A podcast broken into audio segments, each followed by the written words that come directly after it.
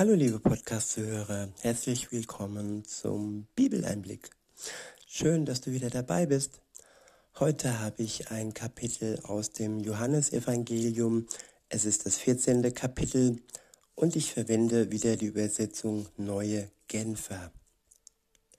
Der erste Abschnitt ist überschrieben mit Jesus Christus, der Weg zum Vater. Ab Vers 1 steht, Lasst euch durch nichts in eurem Glauben erschüttern, sagte Jesus zu seinen Jüngern. Vertraut auf Gott und vertraut auf mich. Im Haus meines Vaters gibt es viele Wohnungen. Wenn es nicht so wäre, hätte ich dann etwa zu euch gesagt, dass ich dorthin gehe, um einen Platz für euch vorzubereiten.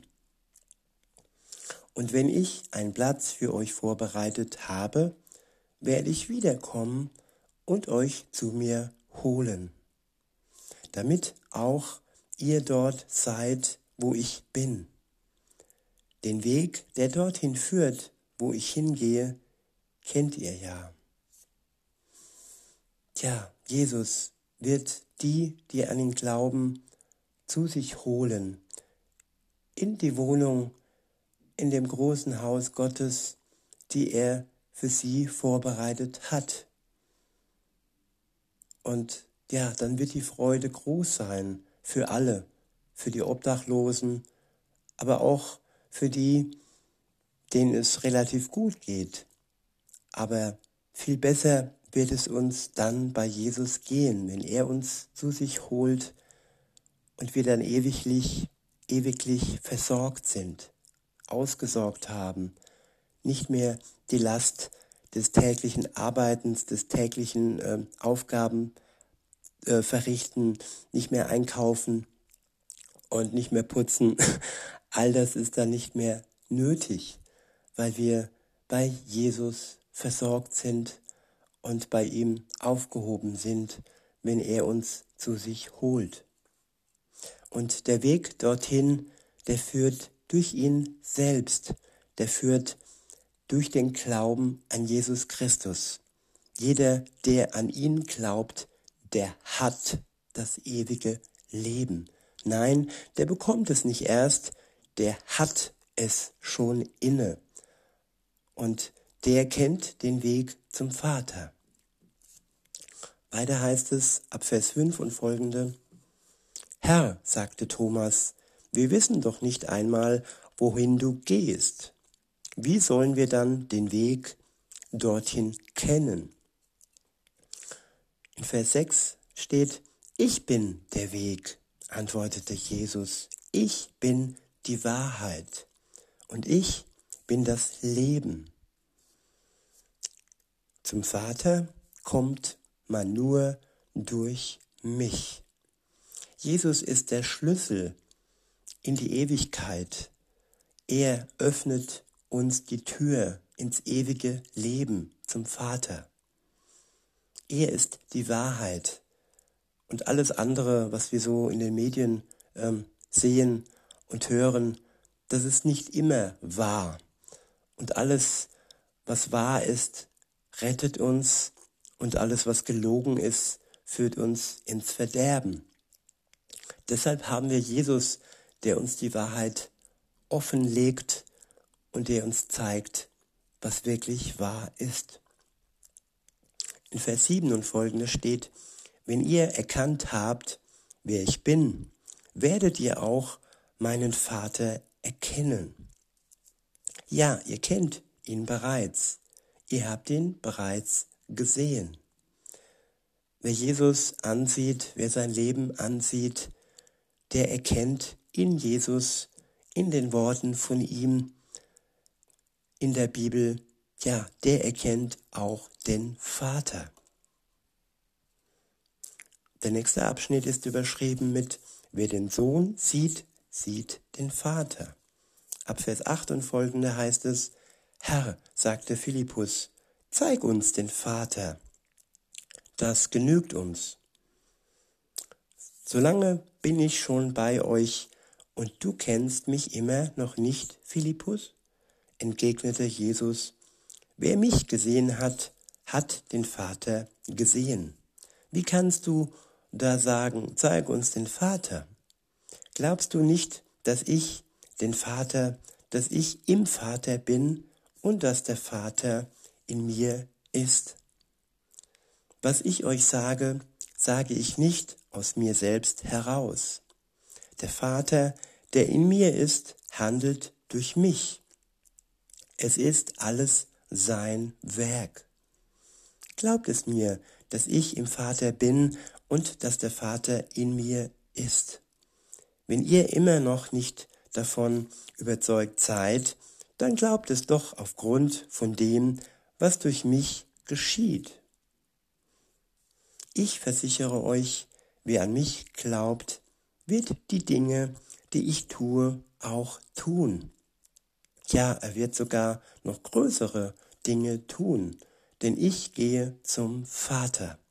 Und alles, worum ihr dann in meinem Namen bittet, werde ich tun. Damit durch den Sohn die Herrlichkeit des Vaters offenbar wird. Ja, ist es nicht wunderbar, dass Jesus uns verspricht, dass wir das erfüllt bekommen, worum wir in seinem Namen bitten. Wichtig ist hier in seinem Namen, nicht im Namen von Porsche oder Lamborghini oder irgendeinem Boothersteller oder irgendeine Villa. Nein, im Namen Jesu heißt in seinen Fußspuren gehen, seinen, seinen Geboten zu folgen und alles, was in seinem Namen erbeten wird, aus seiner Wahrheit, aus seiner Weisheit, die wir erfassen, das wird er uns erfüllen. Eben das, was nötig ist, damit wir und sein Plan, sein Ziel erreicht.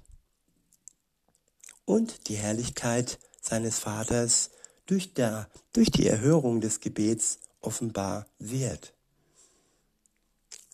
Weiter heißt es, wenn ihr mich in meinem Namen um etwas bittet, werde ich es tun.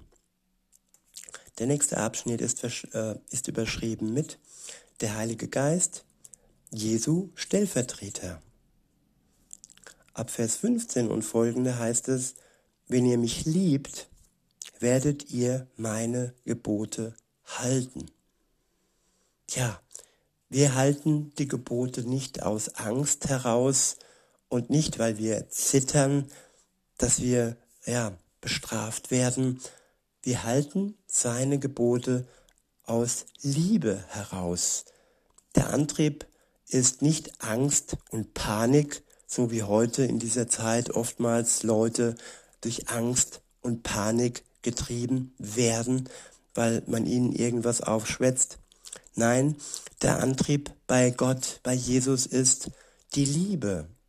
Durch die Liebe heraus halten wir seine Gebote. In Vers 16 und folgende steht, und der Vater wird euch an meiner Stelle einen anderen Helfer geben, der für immer, der für immer bei euch sein wird. Ich werde ihn darum bitten. Ja, wir sind nicht alleine. Und auch wenn Jesus nicht mehr in dieser Welt ist und noch eine Zeit braucht, bis er wiederkommt und uns zu sich holt, ja, wir sind nicht alleine. Jesus bittet für uns, dass wir einen Helfer bekommen, der an seiner Stelle uns beisteht, so wie damals die Jünger Jesu hatten und mit ihm durchs Leben zogen.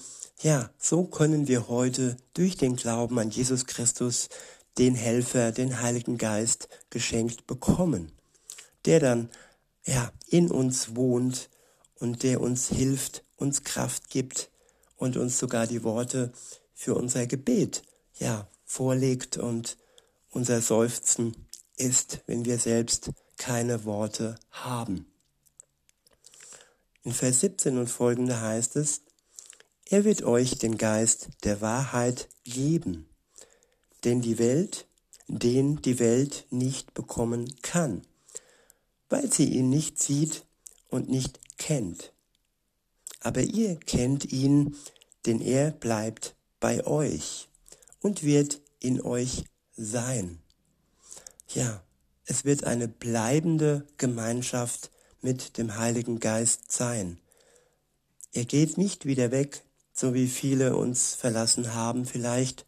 Nein, er bleibt. In Vers 18 und folgende steht, ich werde euch nicht als hilflose Weisen zurücklassen. Ich komme zu euch. Nur noch kurze Zeit, dann sieht die Welt mich nicht mehr. Ihr aber werdet mich sehen, und weil ich lebe, werdet auch ihr leben. Weil Jesus auferstanden ist, werden auch die, die an ihn glauben, auferstehen und nicht zum zweiten oder dritten Tod, nein, zum ewigen Leben werden sie auferstehen. Und alle anderen, die nicht an Jesus glauben, ihn ablehnen zur Lebenszeit, die werden auferweckt zum Gericht und werden dann in das ewige Feuer, in den ewigen Pool, in den ewigen Tod, in die ewige Trennung von Gott, ja, dahin geschickt. Das ist grausam im ersten Moment, es ist aber im zweiten Moment gerecht, denn Gott schafft Gerechtigkeit, wenn er wiederkommt und die Menschen gerichtet werden. Auch wenn sie jetzt groß Party machen auf Kosten anderer und auch wenn sie die Menschen ausbeuten, bestehlen, lügen oder gar töten, ja, Gott wird Gerechtigkeit an diesen Menschen schaffen und wird uns dann wirklich beistehen, die wir im Moment vielleicht noch darunter leiden, dass die anderen Großparty machen und wir selbst, ja, anscheinbar, aber nur scheinbar Nachteile haben im Leben. Denn wir haben den größten Vorteil im Leben, der heißt Jesus Christus. Und er schenkt uns seinen Geist, der uns beisteht, der uns hilft, bis er wieder kommt. Und das alles ist nicht durch Geld und Großparty machen, ja, ja, abzuwiegen. Und das überwiegt in keinster Weise. Die Party überwiegt in keinster Weise. Es ist alleine der Glaube, der glücklich macht. In Vers 20 und folgende steht, an jenem Tag werdet ihr erkennen, dass ich in meinem Vater bin und dass ihr in mir seid und ich in euch bin. Wer sich an meine Gebote hält und sie befolgt, der liebt mich wirklich. Ja, es geht hier auch um Erziehung. Schauen wir mal auf ja, das Verhältnis zwischen Kind und Eltern. Wenn, wenn die Eltern ihre Kinder wirklich liebevoll erziehen, so wie Gott uns auch liebevoll erzieht, ohne Peitsche, ohne Druck, ohne Zwang, dann passiert das automatisch, dass die Kinder ihre Eltern aufnehmen, sie beobachten und ihr Leben in ihr eigenes Leben integrieren. Das nennt sich Erziehung. Es ist eine Erziehung ohne Druck, ohne Gewalt. Es ist eine Erziehung aus Liebe. Und all die Grenzen, all die Verbote, all die Gebote, die ein Kind bekommt, wenn sie von Eltern kommen, die ihr Kind lieben, das sind gute Gebote. Das ist eine gute Erziehung. Und so und noch viel mehr ist es auch bei Gott. Seine Gebote sind in Wirklichkeit Liebesgebote. Sie wollen uns nicht unser Leben vermiesen, sie wollen uns einfach unser Leben, ja, gut machen. Sie wollen uns unser Leben ordnen und sie wollen, ja, dass wir ans Ziel kommen und Vorbild sind für andere. Weiter heißt es im Text, und wer mich liebt, den wird mein Vater lieben, und auch ich werde ihn lieben und mich ihm zu erkennen geben. Ich wiederhole, und wer mich liebt, den wird auch mein Vater lieben. Und auch ich werde ihn lieben und mich ihm zu erkennen geben. Da fragte ihn Judas, der andere Judas, nicht Judas Iskariot, Herr, wie kommt es denn, dass du dich nur uns zu erkennen gegeben, zu erkennen geben willst und nicht der Welt? Jesus gab ihm zur Antwort, wenn jemand mich liebt, wird er sich nach meinem Wort richten. Mein Vater wird ihn lieben und wir werden zu ihm kommen und bei ihm wohnen. Wer mich, lieb, wer mich nicht liebt, richtet sich nicht nach meinen Worten. Wer mich nicht liebt, richtet sich nicht nach meinen Worten. Und was ich euch sage, ist nicht mein Wort. Ihr hört das Wort des Vaters, der mich gesandt hat. Diese Dinge sage ich euch, solange ich noch bei euch bin. Der Helfer, der Heilige Geist, den der Vater in meinem Namen senden wird, wird euch alles weitere lehren und euch an alles erinnern, was ich euch gesagt habe. Was ich euch zurücklasse, ist Frieden. Ich gebe euch meinen Frieden, einen Frieden, wie ihn die Welt nicht geben kann. Lasst euch durch nichts in eurem Glauben erschüttern und lasst euch nicht entmutigen. Ihr erinnert euch, dass ich zu euch gesagt habe, ich gehe weg und ich komme wieder zu euch. Wenn ihr mich wirklich lieben würdet, würdet ihr euch freuen, dass ich zum Vater gehe, denn der Vater ist größer als ich. Ich sage euch das alles, bevor es eintrifft, damit ihr, wenn es dann geschieht, glaubt. Viel werde ich nicht mehr mit euch reden können, denn der Herrscher dieser Welt hat sich bereits gegen mich aufgemacht. Er findet zwar nichts an mir, was ihm Macht über mich geben könnte, aber die Welt soll erkennen, dass ich den Vater liebe und so handle, wie der Vater es mir aufgetragen hat. Jesus starb aus Liebe. Und ja, es war der Auftrag des Vaters, dass er ihn ans Kreuz geführt hat, damit wir durch seinen Tod errettet werden. Alles geschah aus Liebe. Und die letzten Worte dieses Kapitels lauten, steht auf, wir wollen gehen. Ja, und das wünsche ich mir auch für uns alle, dass wir Tag für Tag aufstehen und bereit sind, mit Jesus zu gehen. Er möchte mit uns gehen und wenn wir seine Hand nehmen, dann, ja, dann sind wir nicht alleine. In diesem Sinne wünsche ich euch noch einen schönen Tag und sage bis denne.